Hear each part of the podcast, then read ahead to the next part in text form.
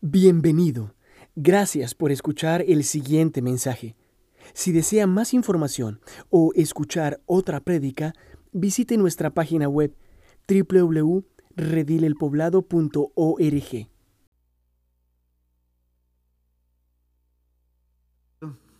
Perfecto. Hermanos, qué gozo es poder estar con ustedes. Eh, ciertamente ha sido un motivo de gran gozo compartir la palabra durante estos días en la conferencia. Y, también me alegré mucho cuando me dijeron que iba a tener la oportunidad de estar aquí con ustedes en el poblado. Eh, amamos a, muchos de ustedes que han pasado por allá, en especial los que han estado en nuestro, nuestros intensivos pastorales. Eh, y nos gozamos con el testimonio de Cristo que ustedes tienen aquí. Eh, para mí, verdaderamente experimentar, ver a tantos hermanos en estos días de conferencias fue motivo de mucha alegría y, también estar compartiendo con ustedes hoy lo es. Eh, reciban un saludo de parte de nuestra iglesia en Santo Domingo. Eh, sus hermanos allí aman a los hermanos acá y nos gozamos. Así que muchas, muchas gracias por esta oportunidad que me brindan de compartir la palabra con ustedes. Quiere el Señor, eh, como decía nuestro hermano en oración, eh, quiere el Señor alimentarnos, eh, quitar todo obstáculo y que Él haga su obra. Qué privilegio tenemos, qué gran privilegio tenemos. Hacemos otra oración y pedimos a Dios que nos, nos bendiga en el ministerio de la palabra. Oremos. Nuestro Padre y nuestro Dios, una vez más, aquí en tu, ante tu trono, suplicándote que hagas lo que nosotros no podemos. Aquí estamos, Señor, reconociendo nuestra debilidad, pero tu poder, el poder que puede, a pesar de nosotros, obrar de tal manera que nos acerque a ti, nos incline a ti y que aún aquellos que no te conocen sean salvos por ti. Eh, es en tus manos que nos colocamos, en el nombre de Jesús. Amén.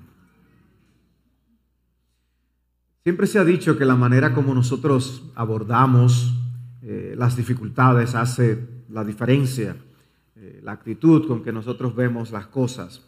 El libro de Proverbios tiene un versículo que dice, el perezoso dice, hay un león en el camino, hay un león en medio de la plaza. Y, lo dicen para no ir a trabajar. Hay demasiados riesgos, eh, yo no voy a salir de mi casa, no voy a poner un pie fuera de la puerta.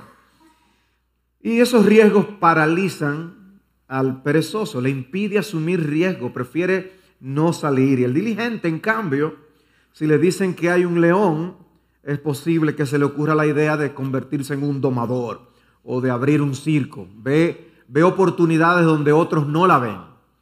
Y nosotros somos afectados por la visión que tenemos de lo que tenemos por delante.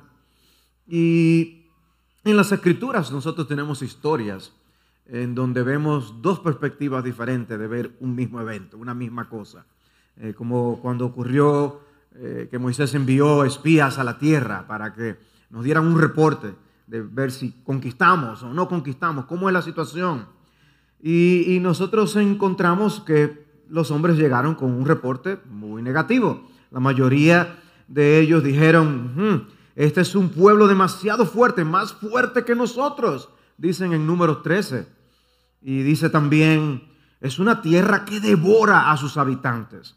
Y toda la gente que vimos en ella son hombres de gran estatura. Vimos también aún allí a los gigantes, los hijos de Anac, que son parte de la raza de los gigantes. Y a nosotros nos pareció que éramos como langostas.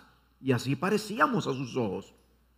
Ellos vieron allí una tierra que era imposible de conquistar. Estos enemigos son demasiado grandes, nosotros somos demasiado pequeños. Y si tomamos prestadas las palabras del proverbista, ellos llegaron diciendo, hay un gigante en el camino, hay un gigante en el camino, no podemos conquistar. Pero conocemos la otra parte de la historia. Había dos personajes que estaban viendo el mismo suceso de manera completamente diferente. Y leemos en números 14 que eran Josué y Caleb. dice que ellos le hablaron a la congregación y lo que ellos dijeron fue, la tierra por la que pasamos para reconocerla es una tierra buena en gran manera. Si el Señor se agrada de nosotros, nos llevará a esa tierra y nos la dará. Es una tierra que emana leche y miel. Solo que no os rebeléis contra el Señor, ni tengáis miedo de la gente de la tierra, pues serán presa nuestra. Su protección les ha sido quitada y el Señor está con nosotros. No les tengáis miedo. Estaban hablando de la misma escena. Estaban viendo dos cosas completamente diferentes. Fueron al mismo lugar, pero tenían dos reportes completamente distintos. Y Dios castigó la incredulidad de los israelitas por llevarse más del reporte de aquellos que dijeron que era una tierra imposible de conquistar. Tuvieron miedo a los gigantes de Canaán. No tenían ojos para ver al gigante que Josué y Caleb tenían ante sus mentes y conciencias y por lo cual ellos estaban seguros de que podían conquistar la tierra. Todo dependía de qué gigante ellos estaban viendo. Los otros estaban viendo los gigantes de la tierra. Josué y Caleb estaban viendo al gigante que está en los cielos. Y yo quisiera que consideráramos en la mañana de hoy la conocidísima historia de David y Goliat. La historia que aparece en 1 de Samuel capítulo 17. Es un capítulo largo, yo no voy a, leerlo completamente, contiene muchos detalles, eh, pero quisiera resaltar algunas cosas de ese capítulo y que reflexionemos en cuanto a quién es el verdadero gigante. Así que mi primer encabezado es, hay un gigante en el camino. Hay un gigante en el camino. Durante los días de David, el enemigo público número uno de Israel eran los filisteos. Y en los primeros tres versículos del capítulo 17 se nos dice que los ejércitos de los filisteos y de los israelitas se habían colocado frente a frente. Como en aquellas películas que uno ve que se colocan dos ejércitos uno frente al otro. En el valle de Ela. Y eh, los filisteos eh, estaban entonces en ese territorio de Judá. En esas guerras eh, hay aspectos que nosotros no estamos familiarizados, que a veces uno puede perder esos detalles en la historia. Estamos más acostumbrados a ver las guerras modernas, aún las noticias que hoy mismo están llegando de lo que está pasando allá en Palestina nos muestra que es una naturaleza de guerra muy diferente a la que leemos en un pasaje como este. Y lo que hace el capítulo es introducirnos inmediatamente no al, al, enemigo general, sino a un enemigo. Había una vez un gigante. Y lo que tenemos es la descripción de Goliat. Dedica cierto espacio el texto para describir a Goliat y para describir cómo estaba vestido Goliat, cuáles eran las armas que tenía Goliat. Y es a propósito que el autor da todos esos detalles.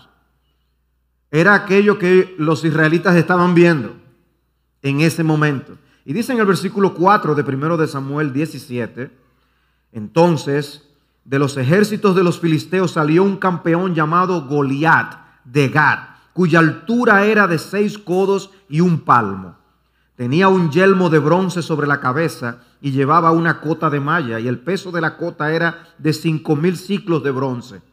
Tenía también grebas de bronce en las piernas y una jabalina de bronce colgada entre los hombros.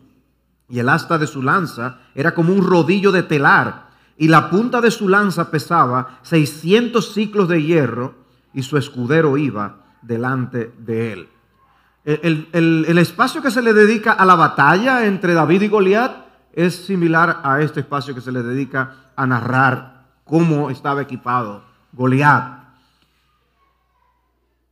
Uno lo puede leer y quizás no impresionarse, pero para que tengamos una idea, el hombre más alto de la historia reciente fue Robert Wadlow. Él vivió del 1918 al 1940 y llegó a medir 8'11. Bueno, ese hombre era un poco más bajo que Goliat para que tengamos una idea de lo que estamos hablando. Y al leer la descripción de Goliat, En mi caso personal, yo lo que hice fue imaginarme que a mí me tocara pelear con un luchador de sumo. Ustedes han visto esos luchadores, ¿no? Son imponentes. Y, cualquiera, no, nadie quisiera tener que verse con uno de ellos. Y me dio curiosidad eh, ver cuáles son los, luchadores de sumo más altos, etc. Y, me puse a buscar. Y el luchador más alto con el que me topé era Akebono Taro, que pesa más de 500 libras y mide 6'8". 500 libras, de verdad. Eh, los hay más pesados, llegan a pesar 645 libras, otros, pero uno se ve como un pigmeo delante de uno de esos luchadores. Eh,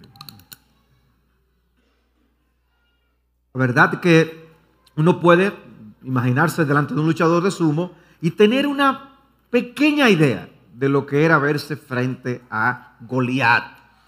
Pero no solamente era un, un luchador imponente, era alguien también desafiante.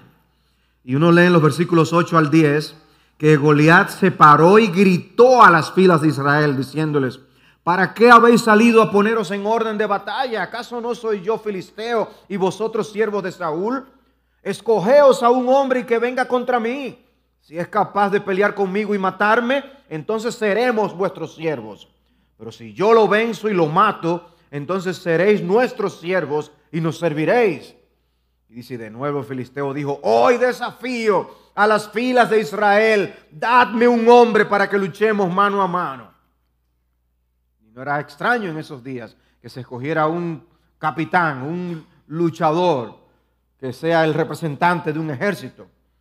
Pero el énfasis eh, eh, en el pasaje es interesante ese uso de la palabra desafiar. Yo desafío. Aparece seis veces de diferentes formas.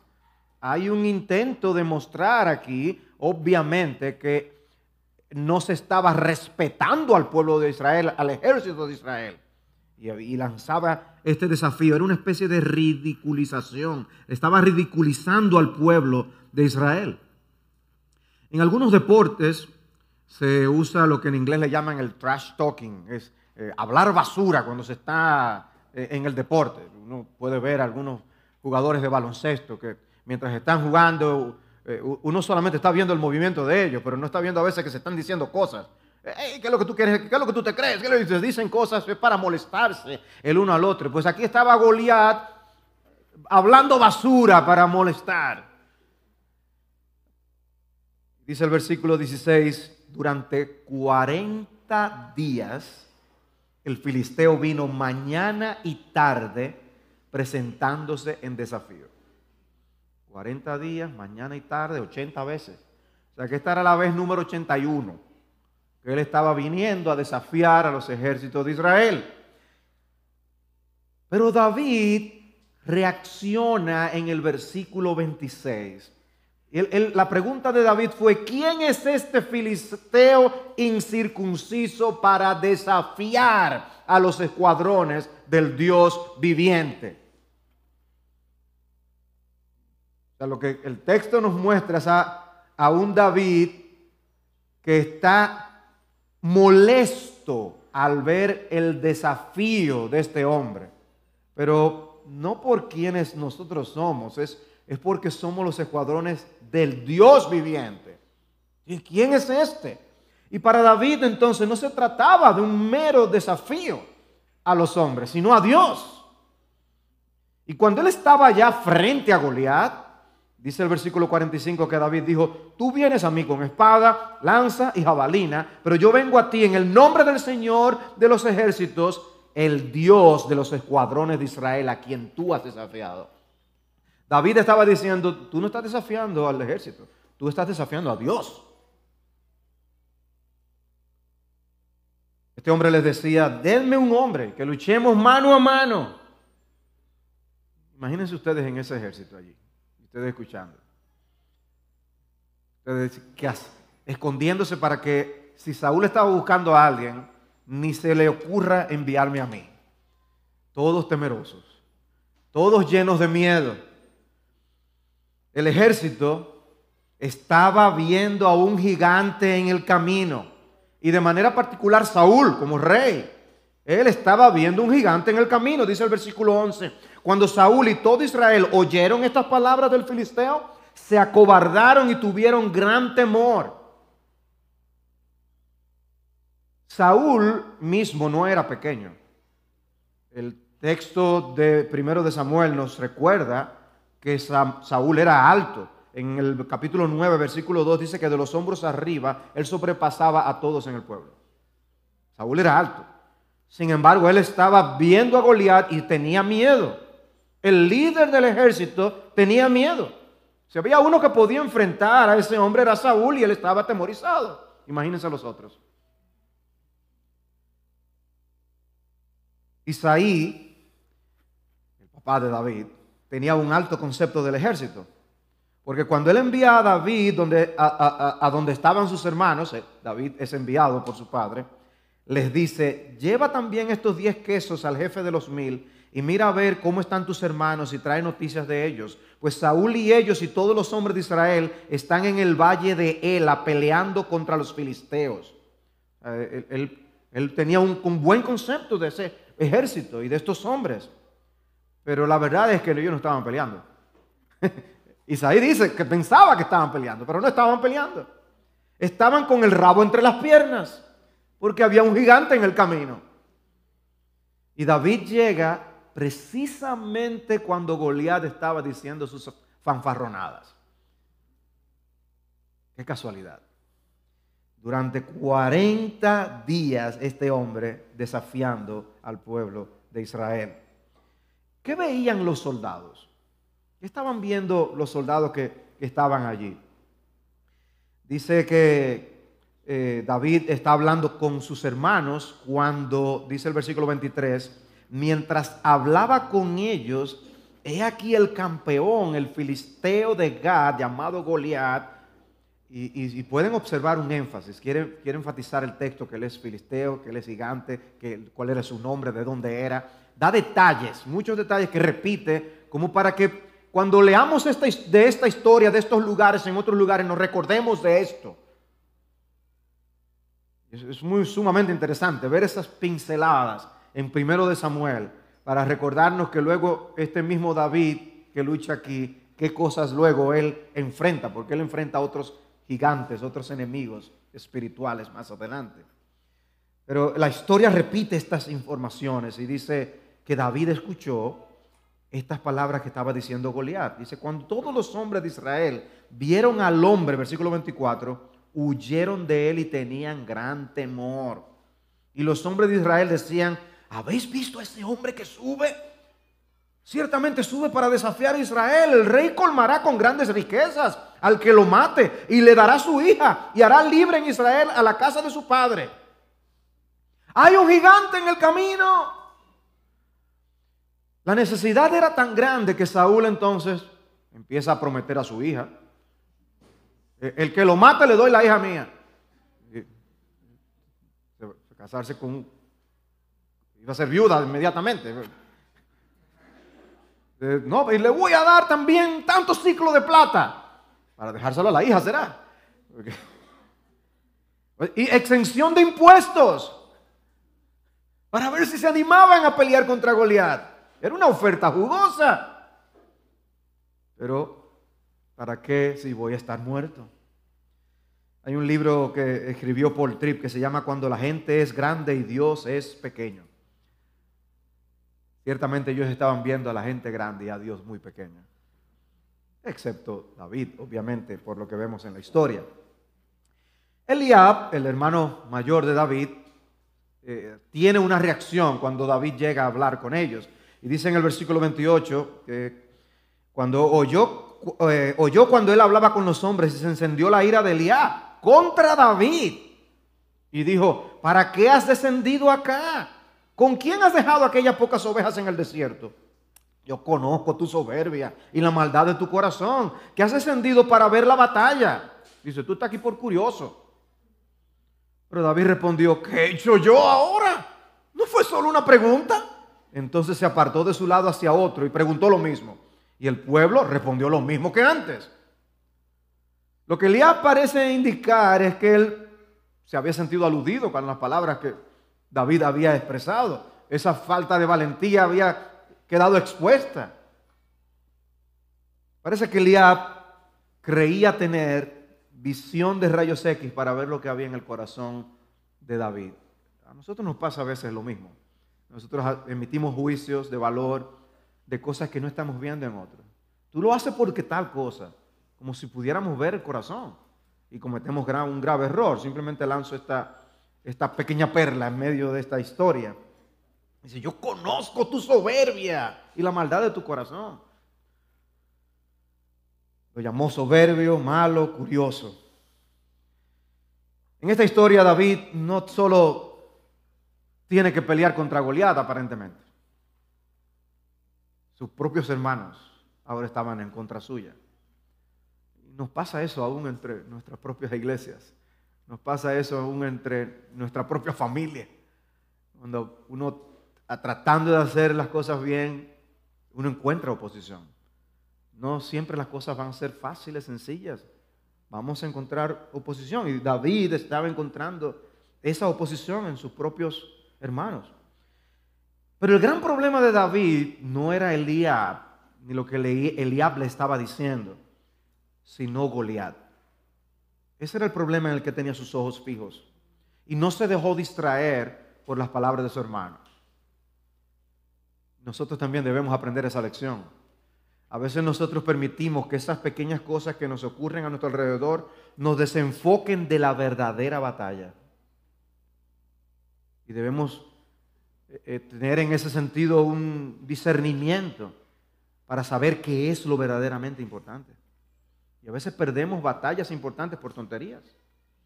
Aquí David no quería ser desenfocado. Y lo que David dijo eh, de la situación en el versículo 26 llega a oídos de Saúl y Saúl lo manda a buscar. Aparece un rayo de esperanza. Saúl ya está desmoralizado y cuando ve a David, ah, se le fuman las esperanzas. Dice el versículo 33, tú no puedes ir contra este filisteo a pelear con él, porque tú eres un muchacho y él ha sido un guerrero desde su juventud. Algunos creen que David podía tener unos 15 años y, que pasarían unos 15 años más antes de él llegar a ser rey, eh, según los cálculos. El hecho es que Saúl al verlo le dice que realmente él no puede pelear con ese hombre. En otras palabras, muchachito, tú no sabes ni de lo que estás hablando. Pero David insiste y ante su insistencia, ok, ve. Pero no creo que lo diga con esperanza. Que el Señor sea contigo, lo vas a necesitar. Y al, decirle que vaya, me imagino que estaba diciendo por otro lado, eh, vayan buscando a otro. Y tenemos una lección también que aprender ahí, los, nosotros los de mayor edad. Tenemos que aprender algo con respecto a los más jóvenes. Y es cierto que con la edad se alcanza madurez, sabiduría, debería ser así. Y es cierto que la juventud muchas veces cae presa del orgullo, que les impide aprender con humildad muchas cosas. Eso es cierto. Es cierto que la inexperiencia a veces se paga muy cara. Hay lecciones que nos cuestan a veces, pensando que podemos armar algo y resulta que no, teníamos la destreza para hacerlo. Hubiéramos pagado unos pesos a alguien y no perdemos ni el dinero ni el objeto que estábamos tratando de armar. Sin embargo, también es cierto que los más jóvenes pueden hacer una gran contribución en el reino de Dios. ¿Cuántos siervos de Dios que Dios ha usado desde su juventud quizás hoy hubieran sido descartados por la visión que a veces tenemos de la juventud. Y es cierto que en ocasiones un joven puede destilar más sabiduría que muchos adultos que están a su alrededor. Porque es una sabiduría que da a Dios. En el caso del libro de Job, tenemos a un Eliú que pudo hablar con más sabiduría que los amigos de Job. Pablo también le dijo a Timoteo, no permitas que nadie menosprecie tu juventud ante ese ejemplo de los creyentes en palabra, conducta, amor, fe y pureza. No podemos descartar a los jóvenes. A veces, a veces los descartamos con mucha rapidez. Y una iglesia puede tener un, en poco a un don de Cristo que es para el bien de la congregación. No que necesariamente tenga que ser el líder principal, debe ser puesto a prueba, ¿no? Pero el punto mío es este, o sea, David fue menospreciado. El elemento que Dios usó en esta historia fue menospreciado. Pero aquellos que son más jóvenes que estén aquí, que estén escuchando, también es algo que nos motiva a evaluar nuestras prioridades, porque quizás tú no estás aprovechando las oportunidades que Dios te ha dado en tu juventud para prepararte para lo que viene. Y, pierdes el tiempo en, en cosas que no rinden fruto. Yo recuerdo en mis años de juventud, yo podía tener tiempo hábil, libre para leer cosas que ahora es imposible yo rescatar ese tiempo. Y hay así oportunidades de estudio de ciertas cosas, de aprendizaje, de ciertas destrezas. Ustedes se están preparando para la vida y prepararse para servir a Cristo de alguna manera en el reino de Dios es algo sumamente importante.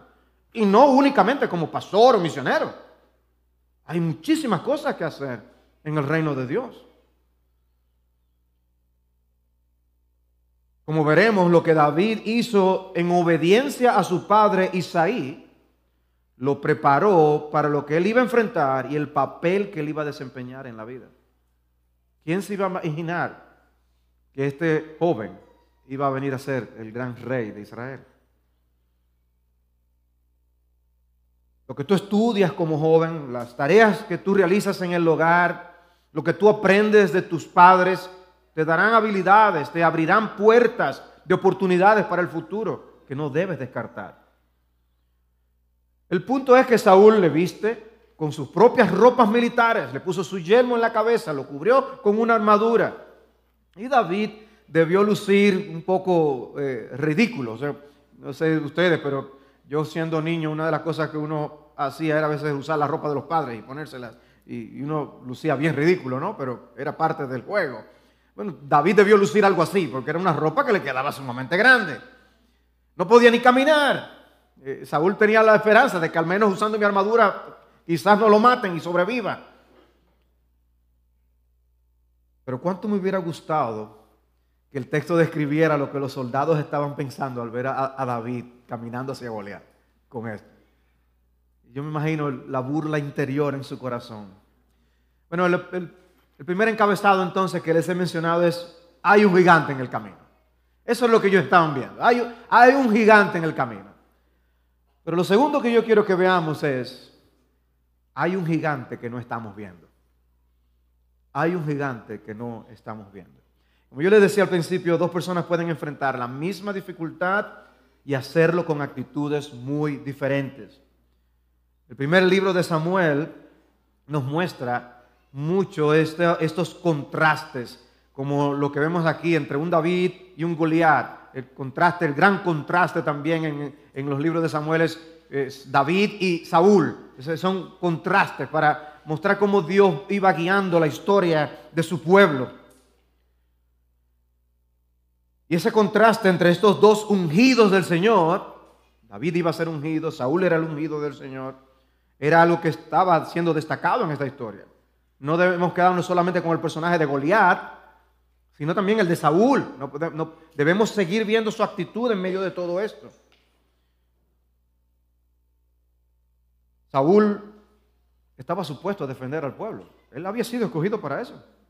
Pero estaba valiendo de poco en medio de este contexto, mientras David había sido pasado por alto. Dice en el versículo 26, entonces David habló a los que estaban junto a él, diciendo, ¿qué harán por el hombre que mate a este filisteo y quite el oprobio de Israel? ¿Quién es este filisteo incircunciso para desafiar a los escuadrones del Dios viviente? David lo que tenía era en su mente y en su corazón, Dios, el Dios vivo. Es la primera vez que nosotros vemos a David hablando en la Biblia está en, en este contexto. Y lo que dice es como si él viera las cosas bajo una óptica completamente diferente.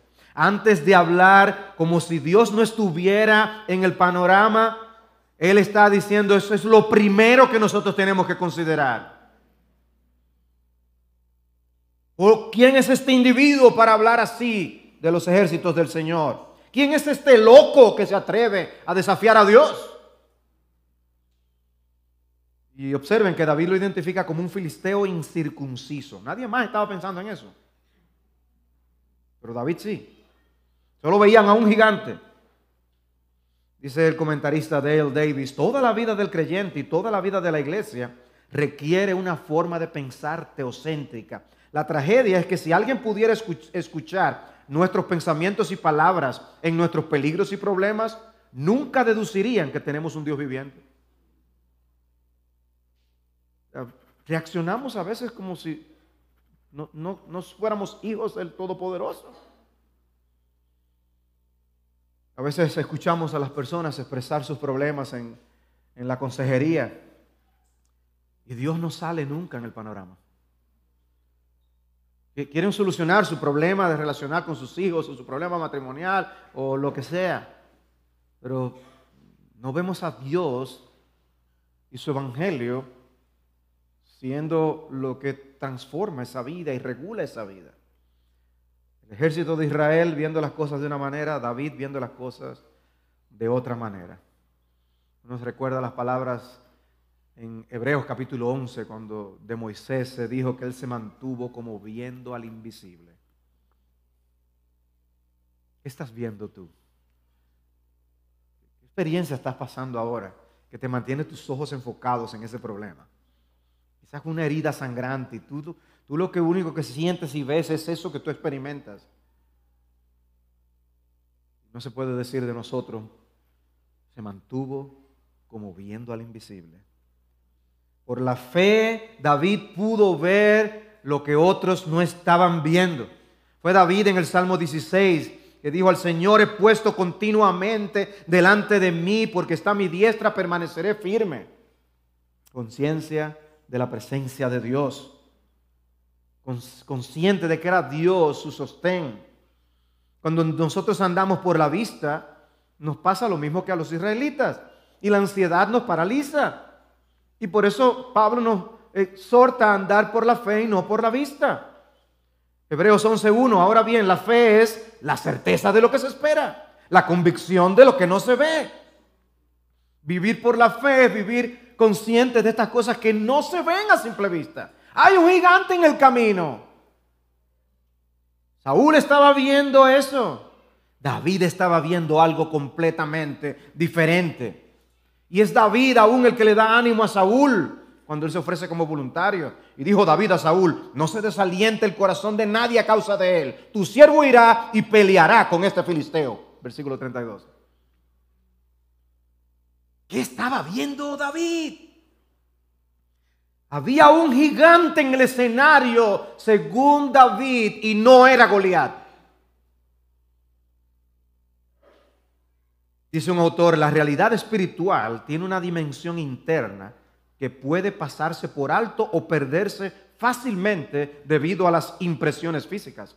En otras, veces, en otras palabras, a veces nosotros estamos viendo en un escenario este, teniendo sensaciones particulares, dolores particulares, que se concentran en lo físico, lo material, ahí están nuestros ojos depositados. Perdemos de vista lo espiritual y sigue diciendo, la percepción humana a menudo pasa por alto la verdad debido a la incapacidad o falta de voluntad de penetrar más allá de lo externo para discernir la verdad. Pero Dios percibe y comprende lo que no puede ser discernido por el ojo humano. Creo que es especialmente sorprendente que David vea y escuche cosas que otros personajes no ven. Las tropas israelitas, por ejemplo, ven y escuchan a un soldado de infantería intimidante del campamento filisteo que parece y suena invencible. David, sin embargo, escucha y ve solo un desafío blasfemo de los ejércitos del Dios viviente. Otros ven razones para temer y vacilar, pero David solo ve razones para actuar de inmediato.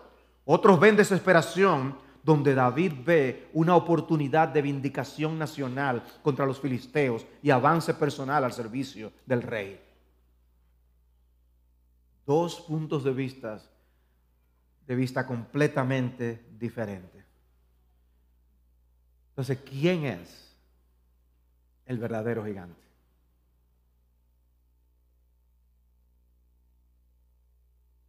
Leyendo la reseña de un podcast sobre David y Goliat, eh, la descripción decía, Solo hay un gigante en el campo de batalla en 1 de Samuel 17 y su nombre no es Goliat, es David. ¡No! Ver capítulo de esa forma es perder el propósito completamente de esa historia.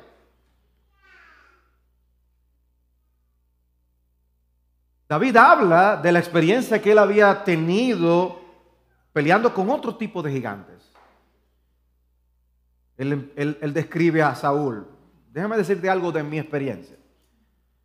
Tu siervo apacentaba, versículo 34, las ovejas de su padre. Y cuando un león o un oso venía y se llevaba a un cordero del rebaño, yo salía tras él. Lo atacaba y lo rescataba de su boca. Y cuando se levantaba contra mí, lo tomaba por la quijada, lo hería y lo mataba. Tu siervo ha matado tanto al león como al oso. Uh. Eh, es como a veces esos eh, personas que se ven delgaditas, como que no parece que estén impresionantes, y alguien se pone de bravucón, viene grandote, y cuando viene a ver el chiquito, y el otro está en el suelo. David era así. Y dice Versículo 36, y este filisteo incircunciso será como uno de ellos, porque ha desafiado a los escuadrones del Dios viviente. Y David añadió, el Señor que me ha librado. ¿Cómo quién? El Señor que me ha librado de las garras del león y de las garras del oso, me librará de la mano de este filisteo. Y Saúl dijo a David, ve y que el Señor sea contigo. Y el texto es enfático. Él mismo me librará, dice David. David reconoce que fue Dios quien le ayudó cuando él peleaba contra esos animales. Y en esta ocasión él expresa una completa confianza en el Señor de que Dios le ayudará al pelear por el honor del Señor. En ocasiones hemos visto la mano del Señor asistiéndonos en situaciones bien complejas y difíciles. Pero cuando llega un nuevo desafío, nos olvidamos de eso que había pasado antes. Dios ha actuado en nuestras vidas, Dios nos ha ayudado de tantas maneras, pero llega un nuevo problema y no nos recordamos de lo que Dios hizo. David está diciendo, no, yo me estoy acordando, Dios, Dios ha sido conmigo. ¿Cómo fue David hacia la, hacia la batalla? Bueno, fue sin espada, sin yelmo, sin armadura, pero usó algo en lo que él tenía experiencia. Una onda y cinco piedras lisas. Eso es para quedarse uno viendo así, Goliat. David.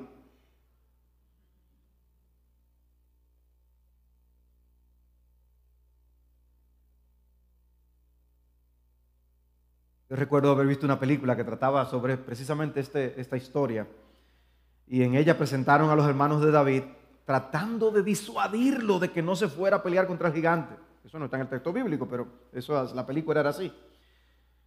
Y, y ahí iba David con sus cinco piedras. Todo el mundo menospreciando a David. Y David con sus cinco piedras. Dice el, texto, versículo 41. El filisteo, ni siquiera, ni siquiera menciona el nombre, el filisteo, vino y se fue acercando a David con su escudero delante de él. Cuando el filisteo miró y vio a David, lo tuvo en poco porque era un muchacho rubio y bien parecido. esto es lo que es un actor de cine. ¿Qué es lo que me andan enviando este individuo? Y el filisteo dijo a David, ¿acaso soy un perro que vienes contra mí con palos?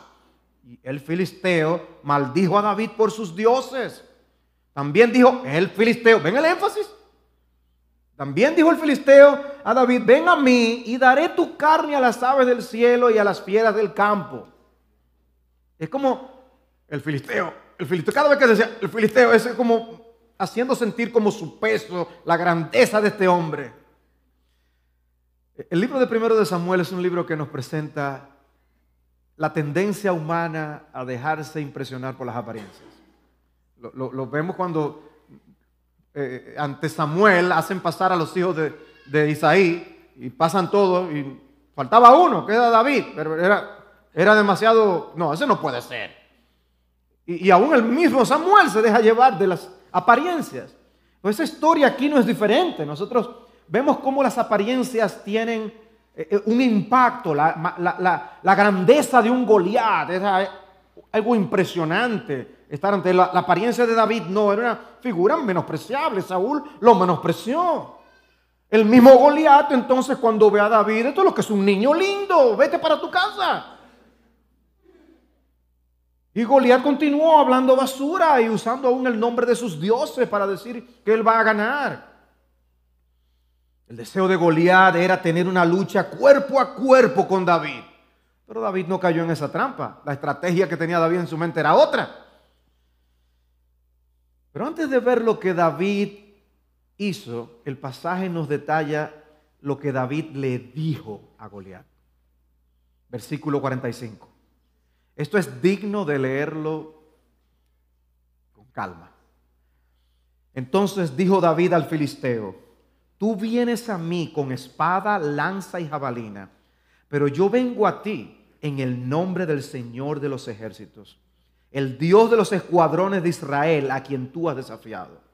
El Señor te entregará hoy en mis manos y yo te derribaré y te cortaré la cabeza y daré hoy los cadáveres del ejército de los filisteos a las aves del cielo y a las fieras de la tierra, para que toda la tierra sepa que hay Dios en Israel. Y para que sepa toda esta asamblea que el Señor no libra ni con espada ni con lanza, porque la batalla es del Señor y Él os entregará en nuestras manos.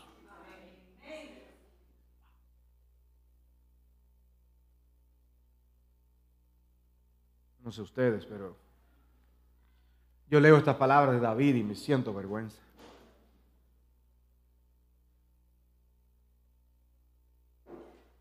Para David lo más importante era el honor de Dios.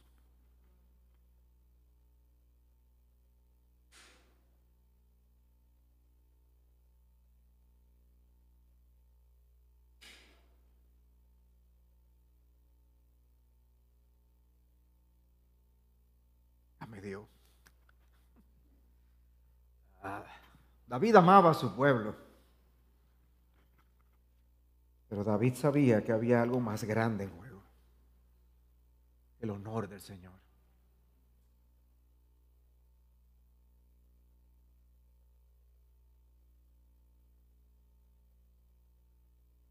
Hay una razón que debe movernos a suplicar y orar los unos por los otros.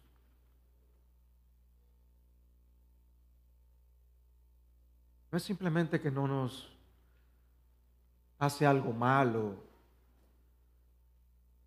que suframos las consecuencias de nuestros propios pecados. Debe motivarnos el honor de Cristo. Que no manchemos el honor de Cristo. Él estaba preocupado por la reputación de Dios. Por eso él estaba dispuesto a arriesgar su vida. Mientras los demás solo veían a un gigante en el camino, David estaba viendo al Todopoderoso. Ahí había un gigante invisible con David.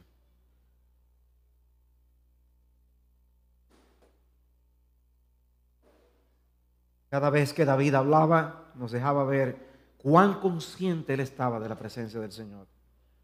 Cuán consciente estaba de que contaba con la ayuda del Señor. Él estaba seguro de que le iba a cortar la cabeza al gigante. Que la victoria iba a ser suya. Y David no estaba simplemente presumiendo. Él estaba confiando en el Señor. Él estaba declarando que la batalla es del Señor. De manera que hermanos, ¿dónde debe estar nuestra confianza?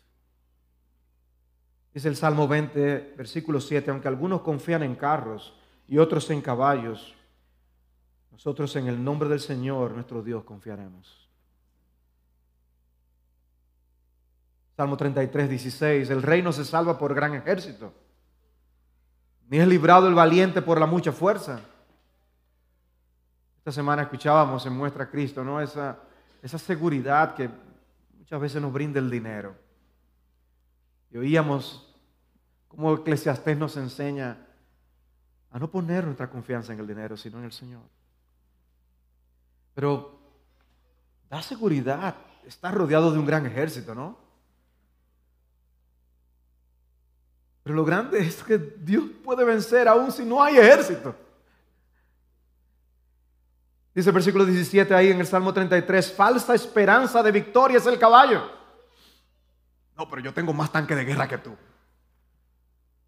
Ni con su mucha fuerza puede librar. He aquí los ojos del Señor están sobre los que le temen, sobre los que esperan en su misericordia, para librar su alma de la muerte y conservarlos con vida en tiempos de hambre. No por la fuerza ha de prevalecer el hombre. Así dice el cántico de Ana en 1 de Samuel 2.9. Es el mismo énfasis a lo largo de todo el libro. Dios es el que vence. Dios es el que da victoria. No es por nuestra grandeza ni la grandeza de nuestros ejércitos, ni los recursos con los que podamos contar. De ahí la bendición de a veces no tener los recursos para defendernos, porque nos lleva obviamente a buscar lo único que podemos, Señor. Y a veces Dios Permite que nos rodeemos de recursos para que veamos que no es en estas cosas que podemos confiar, con todos los recursos y no podemos defendernos. Y a veces esos mismos recursos estropean nuestras almas y corazones.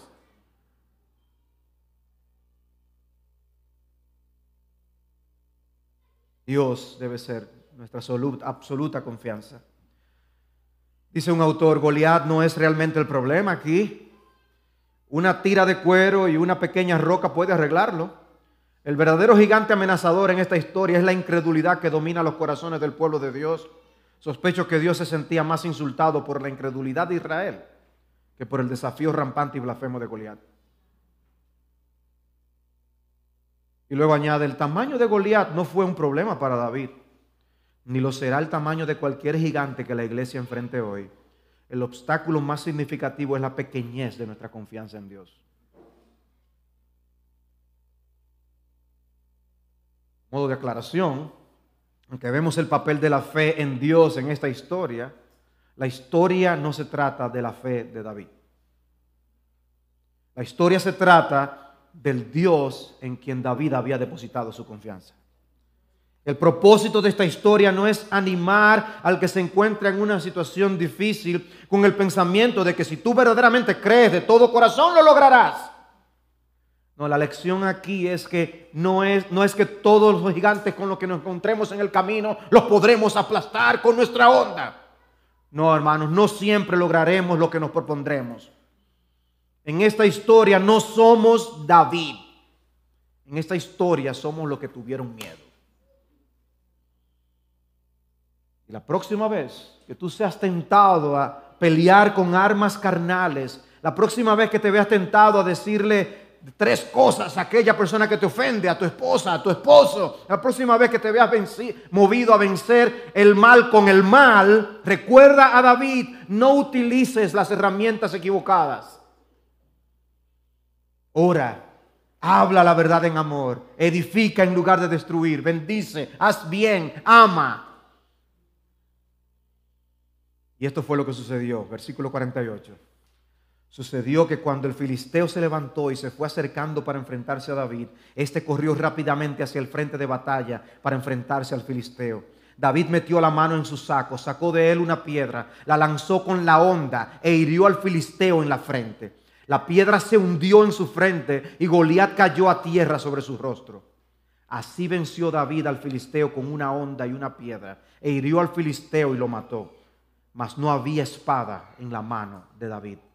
Entonces David corrió y se puso sobre el filisteo, tomó su espada, la de, Goliat, la sacó de la vaina y lo mató, cortándole la cabeza con ella. Cuando los filisteos vieron que su campeón estaba muerto, huyeron. ¿A, a quién ustedes ven aquí? ¿A David? ¿Ven la mano de Dios junto a la mano de David? ¿Pueden ustedes ver la mano de Dios moviendo la mano de David y la onda? ¿Pueden ver la mano de Dios dirigiendo esa piedra exactamente a la frente del gigante? Porque eso es lo que la historia está haciendo. Había otra mano escogiendo la piedra, había otra mano dirigiendo esta piedra lanzada para cumplir una misión perfecta. El texto dice que David lanzó la piedra con su onda, pero sabemos que había otra mano junto a la suya dirigiendo esa piedra en el lugar más vulnerable de Goliat. El hombre protegido de pies a cabeza. Recuerden que el texto se tomó su tiempo para decirnos todo lo que llevaba este hombre. Y ¡trum! ¡Qué golpe! Se dice que un buen lanzamiento con una onda puede alcanzar una velocidad de 250 kilómetros por hora. El punto es que hay gente que paga para ver alguna de esas peleas de boxeo y pagan una millonada, le, pagan un montón de dinero a los boxeadores y Arranca la pelea y a los 10 segundos, listo. Se acabó. Bueno, así se acabó esta pelea. Ni se acercó David. Goliat tenía un soldado que le cargaba su escudo. David tenía a Goliat para que le cargara la espada con la que él iba a matar a Goliat. Las cosas del Señor dice que Goliat cayó a tierra sobre su rostro y que David le cortó la cabeza a Goliat. ¿Hay alguna escena en el libro de primero de Samuel a quien esa descripción puede estar haciendo referencia o alusión? Permítanme leerles algo. Ni le voy a decir en qué capítulo está. Solo escuchen. A la mañana siguiente, cuando los de Asdod se levantaron temprano, he aquí que Dagón había caído rostro en tierra delante del arca del Señor. Y tomaron a Dagón y lo pusieron otra vez en su lugar. Pero al levantarse temprano al día siguiente, aquí que Dagón había caído rostro en tierra delante del arca del Señor. Y la cabeza de Dagón y las dos palmas de sus manos estaban cortadas sobre el umbral. Sobre el tronco le quedaba Dagón otro de los dioses de los filisteos había caído. David quería que toda la tierra supiera que había un Dios en Israel.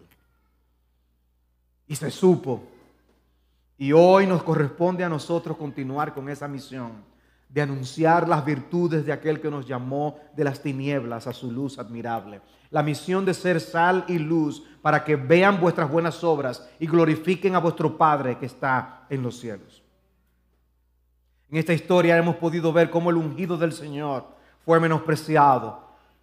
David fue menospreciado, desestimado por Eliab, por Saúl, por Goliat. Lo desestimaron por ser un pastor de ovejas, por ser un muchacho. Eliab lo veía como una molestia, Saúl como un muchachito, Goliat como un enclenque insignificante. Y entonces el Señor desde los cielos era como si estuviera diciendo, perfecto, ese es el hombre. Pero esta historia demuestra algo, algo más. Dios estaba con David. Esta historia confirma que aunque van a pasar, faltar todavía muchos años para que David viniera a ser rey, que David era el ungido del Señor. El líder guerrero que protege a su pueblo es David. Y en ese sentido David es un tipo del Señor Jesucristo. Jesús es nuestro David que venció a Apolión, a nuestro gran enemigo. Jesús fue menospreciado por sus propios hermanos, como también lo fue David. Jesús fue ungido en el bautismo y luego llevado por el Espíritu para ser tentado en el desierto, como David fue ungido. Y aquí lo vemos enfrentándose con este imponente enemigo. Cristo venció al diablo en la cruz, como David lo hizo con la misma espada de Goliat. El diablo pensando que en la cruz lo derrotaría. Y Cristo usó esa misma cruz para derrotarle. El campeón del cristianismo es Jesucristo. Jesús tomó la espada de Satanás para derrotarlo. Pondré enemistad entre ti y la mujer y entre tu simiente y su simiente. Él te herirá en la cabeza y tú lo herirás en el calcañar. Todos los poderes de las tinieblas se unieron para llevar a la cruz al Hijo de Dios y con esa muerte derrotó a Satanás. Se levantó victorioso, glorioso de la tumba. Venció a la muerte con la muerte. Hay una fe que salva. Todo aquel que cree que en, en Jesús será salvo. Y tú y yo no aportamos nada en esa victoria, como no aportaron nada los soldados de los ejércitos de Israel. Ellos solamente observaron, entraron en acción después que el gigante había sido derrotado. Pero la pelea decisiva ya había sido ganada por David. Y de igual modo nosotros solo entramos en acción después que Cristo corta la cabeza de la serpiente. Cree en Jesucristo y será salvo. Él, en Él, y depositando nuestra fe en Él, tenemos victoria. Esta es la victoria que ha vencido al mundo, nuestra fe. ¿Y quién es el que vence al mundo sino el que cree que Jesús es el Hijo de Dios? Jesús es el vencedor, Jesús es el conquistador. Oh, qué Mesías tan impresionante tenemos. Si viéramos en video la escena de David matando a Goliat, es probable que no quisiéramos que nuestros hijos vieran esa escena. Muy sangrienta. Pero hay una historia en Apocalipsis que dice, y vi el cielo abierto y aquí un caballo blanco, y el que lo montaba se llama fiel y verdadero, y con justicia juzga y hace la guerra. Sus ojos son una llama de fuego y sobre su cabeza hay muchas diademas. Y tiene un nombre escrito que nadie conoce sino él. Y él está vestido de un manto empapado en sangre. Es una escena sangrienta. Y su nombre es el Verbo de Dios. Y los ejércitos que están en los cielos vestidos de lino fino, blanco y limpio, le seguían sobre caballos blancos. Hay una pelea, eso es una guerra, hay un ejército. De su boca sale una espada afilada para herir con ella a las naciones y las regirá con vara de hierro. Y él pisa el lagar del vino del furor, de la ira de Dios Todopoderoso. Y en su manto y en su muslo tiene un nombre escrito, Rey de Reyes y Señor de Señores. La escena final que nos presenta Apocalipsis es igual de sangrienta. Y sabemos quién es el victorioso. Los propósitos redentores de Dios en Cristo están asegurados. Y la iglesia y el reino de Cristo avanzarán a pesar de la oposición que enfrentemos. El rey que es más grande que David seguirá destruyendo a los enemigos que son más grandes que Goliat hasta que ponga a todos sus enemigos por estrado de sus pies. Y necesitamos mantenernos, amados hermanos, mirando a Cristo con nuestros ojos puestos en Jesús para la victoria sobre el pecado y sobre Satanás. El lugar en el que pongas tus ojos hará toda la diferencia en el mundo. Si los pones en los gigantes de este mundo, te llenarás de ansiedades y de temor. Pero si los pones en el Señor, experimentaremos la paz que sobrepasa todo entendimiento. ¿Qué gigante estás viendo tú hoy? ¿Qué gigante mirarás mañana? Pues considero que los sufrimientos de este tiempo presente no son dignos de ser comparados con la gloria que ha de ser revelada. Vamos a orar. Oh Señor, danos ojos. Danos ojos para ver tu gloria y tu majestad. Danos ojos, Señor. Abre nuestros ojos. Para no dejarnos deslumbrar por los enemigos de este mundo. Por Satanás y sus secuaces. Danos ojos, Señor, para no quedarnos simplemente contemplando nuestras dificultades y los problemas y la dimensión de ellos. Danos ojos, oh Dios, para verte en toda tu dimensión, tu gloria, tu majestad, en tu señorío. Oh Padre, abre nuestros ojos. Concédenos, Señor, el permanecer fieles a ti, seguir confiando en ti. ¿A quién iremos? Tú tienes palabras de vida eterna. Gracias, Señor, por tu palabra. Gracias por dejarnos esta historia. Salva, Señor, a aquellos que no te conocen. Ten piedad, ten piedad, te lo pedimos. En el nombre de Jesús. Amén. Esperamos que este mensaje haya sido de edificación para su vida. Si desea más información sobre nuestra comunidad, visítenos en nuestra página web www.redilelpoblado.org.